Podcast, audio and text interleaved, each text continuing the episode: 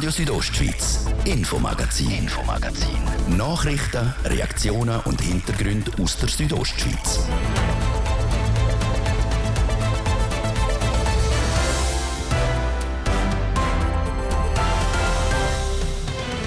Im Bergeller Fluss Meira hat es oftmals keinen Fisch mehr. Die Schuld ist ein Rüfi. Der Kanton muss jetzt handeln. Denn mittlerweile geht schon fast alles elektronisch, sei es unsere Post, der Einkauf oder das Bankgeschäft. Und nächstes Jahr soll in Graubünden auch elektronisch abgestimmt werden, wenigstens in ein paar Pilotgemeinden. Das Vorhaben ruft aber nicht nur Befürworter auf den Plan. Wir wollen ja nicht E-Voting verbieten für immer, sondern einfach, dass wir uns genug Zeit nehmen, dass wir das System wirklich sicher haben am Schluss. Wir haben mit dem Chef der Schweizer Piratenpartei über seine Bedenken geredet. Und bald startet wieder Sound of Glarus. Wobei Sound ist dort für viele gerne nicht so wichtig. Das ist für einen Haufen Glarnerinnen und Glarner ist das, ist das ein Treffpunkt, wo man sich sieht, wo man festhält, wo manchmal die Musik nur nebensächlich ist sagt der Veranstalter selber. Wir haben uns die 15. Ausgabe vom Sound of Glarus zum Anlass genommen, den Event ein bisschen neuer anzuschauen. Das Thema bei uns im Infomagazin vom Mittwoch am 23. August. Am Mikrofon ist Manuela Meuli. Einen schönen Abend miteinander. Heute vor einem Monat hat es im Bergell ob Soprano a Rüfi, respektive am Murgang gegeben. Viel Schlamm und Gröll ist durch das in den Fluss Meira gelangt. Warum das für die Fische im Fluss eine riesige Katastrophe ist, im Beitrag von Livio Biondini. Die Murgang-Aktivitäten in Graubünden haben in den letzten Jahren zugenommen. Das hat das Bündneramt für Jagd und Fischerei stets verfolgt. Darum ist das grundsätzlich auch nichts Neues, wie der Marcel Michel sagt. Er ist beim Amt für den Fachbereich Fischerei zuständig haben dann doch aber von den Leuten vor Ort Signale bekommen, es könnte doch eine erhebliche Auswirkung auf den Fischbestand haben. Und dann haben wir gut, das wollen wir ähm, genauer äh, anschauen und haben in der letzten Woche intensive Elektrobefischungen gemacht in der Meira über mehrere hundert Meter an vier Stellen und erschreckend müssen feststellen, dass wir faktisch keinen Fisch mehr gefunden haben in der betroffenen Strecke. Elektrobefischung ist eine Methode, wo Strom ins Wasser gegeben wird und Fische kurzzeitig betäubt werden. So kann das Amt Fisch gut sehen und nachher auch wieder freigeben. Und hat so auch gemerkt, dass es eben fast kein Fisch mehr hat. Für das Ökosystem selber, also das Gewässer mit den Kleinlebewesen, ist der Murgang nicht so bedrohlich wie für die Fische. Das kann sich erholen, das kennen wir auch. Die kleinen Lebewesen, also vor allem halt Insektenlarven, die kommen wieder in die Gewässer rein, weil sie reinfliegen können und dort wieder ihre Eier legen. Bei den Bachforellen als Leitfischart sieht das ein bisschen anders aus. Also entweder sind die Fische gestorben durch den Murgang oder sie sind abgewandert und wegen der Verbauungen, die wir haben in der Meira, können sie jetzt nicht mehr zurück in die Strecke. Also die Wiederbesiedlung äh, durch die Fische, die äh, wird eine grosse Herausforderung. Jetzt müssen sich das Amt für Jagd und Fischerei die Frage stellen, inwiefern die Meira auf dem Abschnitt als Fischlebensraum, aber auch als Fischereigewässer wiederhergestellt werden können. Wenn es überhaupt einen Weg geht, dann müssen wir hier nachhelfen. Das heißt also, wir müssen Fischbesatz machen. Das haben wir auch bisher schon gemacht, um dort den Fischbestand zu stützen. Und da müssen wir uns jetzt überlegen, wie können wir von Grund auf mit Fischbesatz äh, allenfalls wieder einen nutzbaren Fischbestand aufbauen. Das Glück im Unglück sei, dass der Zeitpunkt vom Urgang für den Aufbau von einem neuen Fischbesatz passe. Das passiert nämlich amix im Herbst der Laichfischfang, also Eier gewinnen, um aus diesen Jungfischli aufzuziehen. So können man noch genug früher reagieren, dass es nächstes Jahr wieder Fisch in Meira hat. Murgang hat schon im Unterengadin, im Buschlaf, im Alvolatal gegeben. Das ist immer eine grosse Herausforderung, wie der Marcel Michel sagt. Der Fischbestand kann zu einem gewissen Grad darauf reagieren. Und in der Meira ist es jetzt so, der Fischbestand hat halt äh, sonst schon nicht, sag mal, steht auf besten Flossen. Und dann kann so ein Ereignis halt dann wirklich dazu führen, dass, dass es sich selber nicht mehr aufbauen kann. Und das ist jetzt wirklich ein bisschen ein, ein, ein Sonderfall, ja. Vorkehrungen, dass so ein Murgang in Zukunft gar nicht mehr passieren kann, selbst kann das Amt keine machen. Das sei die Unberechenbarkeit von diesen Naturereignissen so Murgänge sind auch Auswirkungen vom Klimawandel. Dem kann sich auch das Amt für Jagd und Fischerei nicht entziehen. Das ist nur die große Frage, wie oft passiert das. Wenn das natürlich sehr häufig passiert, sind natürlich alle Mühe, die wir machen, den Fischbestand wieder aufzubauen, kann unmittelbar wieder vernichtet werden. Und dann muss man sich überlegen, was man längerfristig wirklich noch machen kann und auch machen will. Darum klärt das Amt jetzt ab, ob und was bei der Meira genau gemacht werden muss, damit der Fluss für die Fische wieder ein Lebensraum werden kann und somit auch Platz für die Fischerinnen und Fischer. Der Livio Biondini über die Rufe im Bergell, wo also sehr heftige Konsequenzen für die Fische mit sich trägt. Domodems, Langquart, Lumnezia, Pontresina, Poschiavo und Safiatal. Die sechs Gemeinden haben eigentlich nicht so viel gemeinsam. Ausser, dass sie zu den Pilotgemeinden gehören, wo man ab 2024 soll elektronisch abstimmen können. Gegen das sogenannte E-Voting gibt es aber auch Widerstand. Der Philipp Burger aus Klosters, Vizepräsident der Piratenpartei Schweiz, hat grosse Bedenken. Der Markus Seifert hat von ihm wissen, ob er denn generell gegen so neue Technologien sagt. Nein, gar nicht. Wir sind eine sehr technologieaffine Partei und äh, wir haben sehr viele Leute, die sich sehr gut auskennen mit Software und IT. Und ich glaube, je mehr man sich auskennt mit IT-Sicherheit, desto kritischer ist man gegenüber dem E-Voting, weil äh, diesen Leuten ist auch klar, dass es keine absolute Sicherheit kann geben in Informationstechnik die Sicherheitsbedenken, die werden ja ernst genommen. Also die ersten Versuche, die hat es ja schon vor fast 20 Jahren gegeben. 2019 ist dann die Übung auch abgebrochen worden, wegen Mängel. Äh, und der Bund hat versichert, dass die Sicherheitslücken inzwischen behoben sind. Das ist eine App von der Post. Äh, warum glauben Sie das nicht, dass die Sicherheitsmängel inzwischen behoben sind? Es mag durchaus sein, dass äh, gewisse Sicherheitsmängel, die das letzte Mal entdeckt worden sind, jetzt behoben worden sind. Äh, komplett ausschließen will das aber auch der Bundeskanzler äh, Walter Thurnherr nicht dass äh, dort noch Sicherheitslücken drin sein Das kann niemand, der ernsthaft äh, und ehrlich antwortet, äh, sagen zu einem IT-System. Man sieht das zum Teil bei uralten Rechnern, äh, uralten Software, die schon seit Jahrzehnten im Einsatz ist, da wird äh, nach 20 Jahren, 30 Jahren auf einmal eine gravierende Sicherheitslücke trotzdem noch entdeckt. Äh, laut der Post 3400 Hacker und Hackerinnen haben weltweit versucht, in das System einzudringen. Laut Angaben von der Post, also ohne Erfolg. Also kein einziger hat es geschafft, um wirklich das System zu knacken. Das ist doch Sicherheit genug, oder nicht? Eines der ganz grossen Probleme beim E-Voting ist, dass niemand beweisen kann, dass nicht manipuliert worden ist am Ende. Ähm, man kann zwar sagen, jetzt hat niemand einen Fehler gefunden, aber äh, es kann auch niemand beweisen, dass es keinen Fehler mit ihnen hat. Und genau das kann dann bei einer Wahl zu grossem Vertrauensverlust in die Demokratie führen. Da lange, dass jemand behauptet, es sei beschissen worden. Das, den Gegenbeweis kann man nicht liefern beim E-Voting der Bund muss und will ja das Sicherheitslevel beim E-Voting extrem hochsetzen. Ein Vertrauensverlust auf dem Gebiet kann sich Politik ja eigentlich unter keinen Umständen leisten. Genau, ja. Ich sehe da auch ein grosses Problem, dass man jetzt sehr viel Ressourcen ins E-Voting und die Sicherheit vom E-Voting gesteckt hat, während man andere elektronische Systeme im Einsatz hat, bei uns bei den Wahlen, wie zum Beispiel das E-Counting, also das Zusammenzählen erfolgt auch elektronisch in vielen Kantonen. Und ich wäre froh gewesen, wenn der Bund zuerst mal das äh, sicher gemacht hätte, bevor er jetzt mit dem E-Voting gekommen wäre. Äh, unsere Demokratie ist, ist äh, sehr verletzlich und man hat das gesehen in verschiedenen Ländern, äh, zum Beispiel in den USA nach der Präsidentschaftswahl oder auch in Brasilien nach der Präsidentschaftswahl, das elektronisches Wählen ähm, kann das Vertrauen in das Wahlergebnis erschüttern. Und ja, also das, ich wünsche mir das für die Schweiz nicht, dass man so endet so Wahlbetrug und Wahlmanipulationen, das hat in der Schweiz Seltenheitswert. Also in den letzten Jahren sind nur vereinzelte Manipulationen im Kanton Genf, im Kanton Thurgau sind aufgeflogen. Da ist es um wenige hundert Stimmzettel gegangen, die vernichtet oder austauscht worden sind. Das sind ja eigentlich marginale Effekte. Also warum wäre elektronischer Wahlbetrug gefährlicher? Äh, unser Wahlsystem ist sehr dezentral aufgebaut. Das heißt, es wird in den Gemeinden auszählt. Äh, da kann es mal sein, dass in einer Gemeinde etwas schief läuft. Aber so kann man halt nicht die ganzen Wahlen auf einem grossen Level äh, beeinflussen. Und beim E-Voting handelt es sich halt um ein zentrales System, das bei der Post ist. Und das ist äh, viel einfacher für einen Angreifer, dann auch äh, auf grossem Scale Schaden zu verursachen, als äh, dass man müsste jede einzelne Gemeinde dort die Wahl helfen bestechen, das scheint irgendwie unmöglich zu sein. Es ist, glaube ich, allen bewusst, dass es eine hundertprozentige Sicherheit äh, nicht gibt.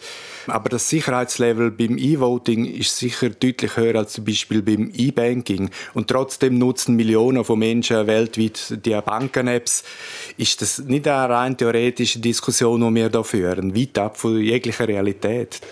E-Voting hat einen großen Unterschied zum E-Banking. Und zwar äh, ist E-Voting muss Stimmgeheimnis gesichert werden. Und das macht es viel viel komplizierter als bei einer Bank, wo man immer genau weiß, das ist die Person, die jetzt da etwas gemacht hat. Und ja vielleicht hat jemand mal das Passwort geklaut und dann kann man das nachher wieder rückgängig machen. Äh, beim E-Voting ist es eben sehr komplex, weil das Stimmgeheimnis muss gewahrt werden und das macht es viel viel schwieriger als, als äh, das E-Banking. das E-Voting ist nicht ganz ganz so trivial. Also wir wollen ja nicht E-Voting verbieten für immer, sondern einfach, dass wir äh, uns genug Zeit nehmen, dass wir das System wirklich sicher haben am Schluss. In drei Kantonen haben wir die nationalen Wahlen im Herbst, wo erstmals für bestimmte Gruppen elektronisch äh, abgestimmt werden. Ich nehme an, ihr das mit Argusaugen sehr, sehr genau beobachten. Genau, wir haben vor, auch äh, elektronische Wahlbeobachtung durchzuführen. Ich glaube, äh, die USZD schickt auch ein Team, das die elektronischen Wahlen wird beobachten Und wir werden jetzt in den nächsten Tagen auch nochmal eine Anfrage machen an die Bundeskanzlei, wie wie das, das genau äh, vonstatten gehen wird und äh, welche Mittel das erlaubt sind, dass man das kann überprüfen und so äh, wenn wir auch am Schluss fast alles gut gelaufen ist, die Leute können sagen, es ist alles gut gelaufen. Also es geht uns nicht darum, da einfach äh, das System zu sabotieren, sondern wir wollen halt, dass die Leute Vertrauen haben in unsere Demokratie. Der Kanton Graubünden der will noch keine Stellung zum E-Voting nehmen, erst wenn die offizielle Bewilligung vom Bund da ist. Laut Auskunft von der Standeskanzlei sollte das dann Ende November oder Anfang Dezember also weit sein. Bühne frei. Die neue Theatersaison 2023-2024 steht vor der Tür. Und für das hat sich der Verein Jungstheater Graubünden gerüstet. Auf was man sich bei dem Jahresprogramm freuen darf und was alles dazugehört, weiss Anatina Schlegel. Es wird ruhig im Saal, die Lichter stellen langsam ab und der Vorhang geht auf. Die Theatervorstellung fängt an. Das ist wahrscheinlich das Bild, das die meisten von einem klassischen Theater haben. Das junge Theater Graubünden bietet aber noch viel mehr als das, sagt die künstlerische Leiterin Corinna Liechti. Neben regelmäßigen Projekten mit wöchentlichen Proben und Aufführungen soll es aber auch Ferienkurs geben, wo man mal eine Woche reinschnuppern kann, wo dann auch verschiedene Schwerpunkte haben, Performance, Theater, Tanztheater oder Film. Und dann die Workshops, die Workshop-Reihe für Jung und Alt. Bei so einem Workshop können wir auch einfach mal ein bisschen Theaterluft schnuppern und schauen, ob das überhaupt etwas für einen ist. Schon in den letzten Jahren haben sie die drei verschiedenen Angebote gehabt. In diesem Jahr baut das junge Theater Graubünden sie laut Corinna Liechti aber noch mehr aus. Und bei so einem Programm gibt es ein paar Sachen zum Beachten. Wir schauen hier, dass wir für verschiedene Altersgruppen Sachen anbieten, dass wir verschiedene Formate haben, genau längerfristige Projekte, kürzere Sachen, dass wir in den verschiedenen Regionen, auch Sprachregionen sind, also in Chur, aber auch in Regionen ein bisschen außerhalb, in Malanz für Bündner Herrschaft und Vorderprättigau oder auch in Bellinzona für Mesolcina und das Tessin und im Engadin. So können sie die Leute von überall im Kanton erreichen. Insgesamt bieten sie das Jahr fünf Theaterprojekte, fünf Ferienkurse und verschiedene Workshops an. Zum dort das Spannendste oder das Beste rauszupicken, sei schwer, sagt die künstlerische Leiterin. Etwas, was aber im Fokus stände, sagt das Überthema von dem Theaterjahr. Es ist so Taste, Geschmack. Da werden die einzelnen ähm, Projekte Schwerpunkt setzen. Es wird einen Schwerpunkt Essen geben, es wird einen Schwerpunkt Musik geben, einen Schwerpunkt generell Geschmack. Warum gefällt einem etwas, was nicht, warum nicht? Was hat das mit soziologischen Phänomenen zu tun? Oder es wird auch das Thema Gender vorkommen. Das Thema Taste ziehe ich so auch ein bisschen roter Faden durch das ganze Programm und durch die Saison. Das junge Theater Graubünden ist diese Saison also wieder überall im Kanton unterwegs mit einem neuen Programm. Radio Südostschweiz, Infomagazin, Infomagazin. Nachrichten, Reaktionen und Hintergründe aus der Südostschweiz. Live-Musik in der kleinsten Hauptstadt der Schweiz. Am Mittwochabend startet Sound of Glarus, der grösste Musikevent vom Glarner Land. Und das schon zum 15. Mal. Der Dies Fritschi hat darum mal ein bisschen hinter die Kulissen schauen und vom Veranstalter Martin Huber wissen, ob es nach so vielen Jahren beim Publikum schon ein bisschen Abnutzungserscheinungen gibt oder ob sich der Anlass mittlerweile etabliert hat. Also es hat sich mittlerweile in dieser 15. Ausgabe natürlich schon so entwickelt. Das ist für viele, viele Glarnerinnen und Glarner ein fester Bestandteil geworden vom, von der Kulturagenda im ganzen Jahr. Ob man jetzt das mit der Landsgemeinde vergleichen kann, ist vielleicht ein bisschen vermessen.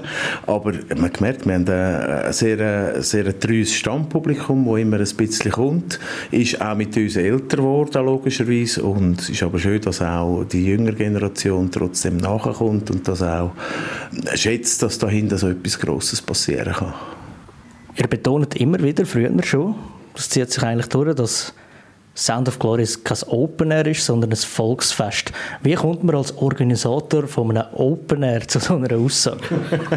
ja, es ist, so entwickelt sich, hat sich der Anlass entwickelt über die Jahre. Es ist eine, Art wie, vorher ist der Vergleich mit der Landsgemeinde gefallen und das ist für einen Haufen Glarnerinnen und Glarner ist das, ist das ein Treffpunkt, wo man sich sieht, wo man festhält, wo manchmal die Musik nur nebensächlich ist. Sie steht für uns logischerweise im Vordergrund, weil es ja heisst ja auch Sound of Glory aber es ist für uns, wir sehen den Festcharakter eigentlich ziemlich im Vordergrund und probieren auch das ganze Musikprogramm irgendwo dort auszurichten und jetzt nicht äh, wie andere Open Airs vielleicht oder Stadt Open Airs vielleicht nur auf, auf einzelne Konzerte setzen, sondern bei uns sollte das Gesamterlebnis sein einerseits einmal für die Glarnerinnen und Glarner und für viele Auswärtige, die das Festival über die Jahre kennengelernt haben und äh, mittlerweile auch zum Stammpublikum zählen.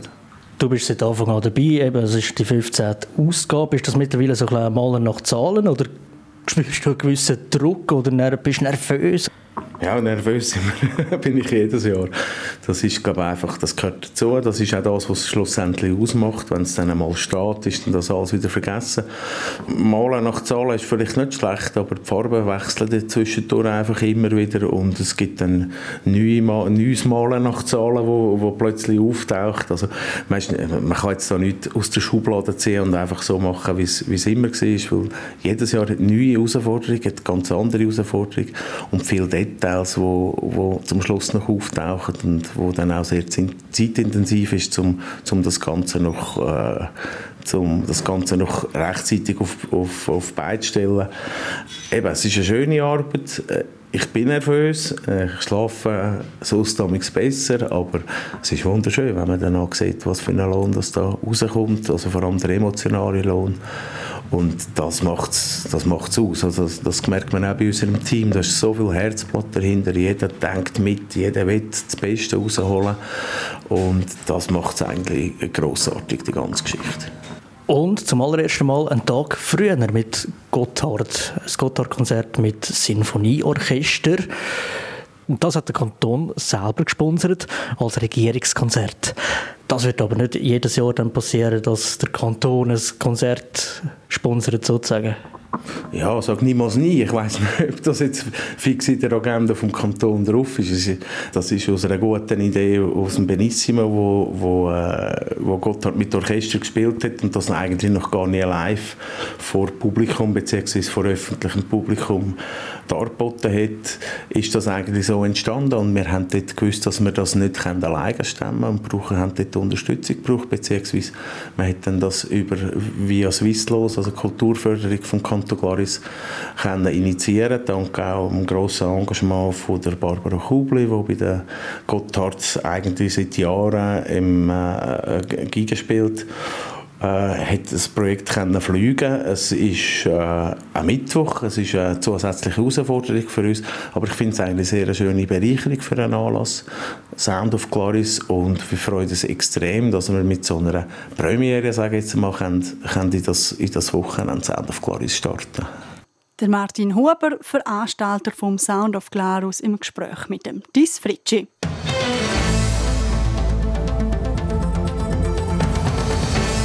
Das ist es, das Infomagazin hier auf RSO vom Mittwoch am 23. August. Falls ihr etwas verpasst habt oder nachhören wollt, könnt ihr das jederzeit online auf rso.ch oder überall dort, wo es Podcasts gibt. Das nächste Infomagazin gibt es dann wie gewohnt morgen am Viertel ab 5 Uhr. Am Mikrofon verabschiedet sich Manuela Meuli. Ciao zusammen. Radio Südostschweiz, Infomagazin, Infomagazin. Nachrichten, Reaktionen und Hintergründe aus der Südostschweiz.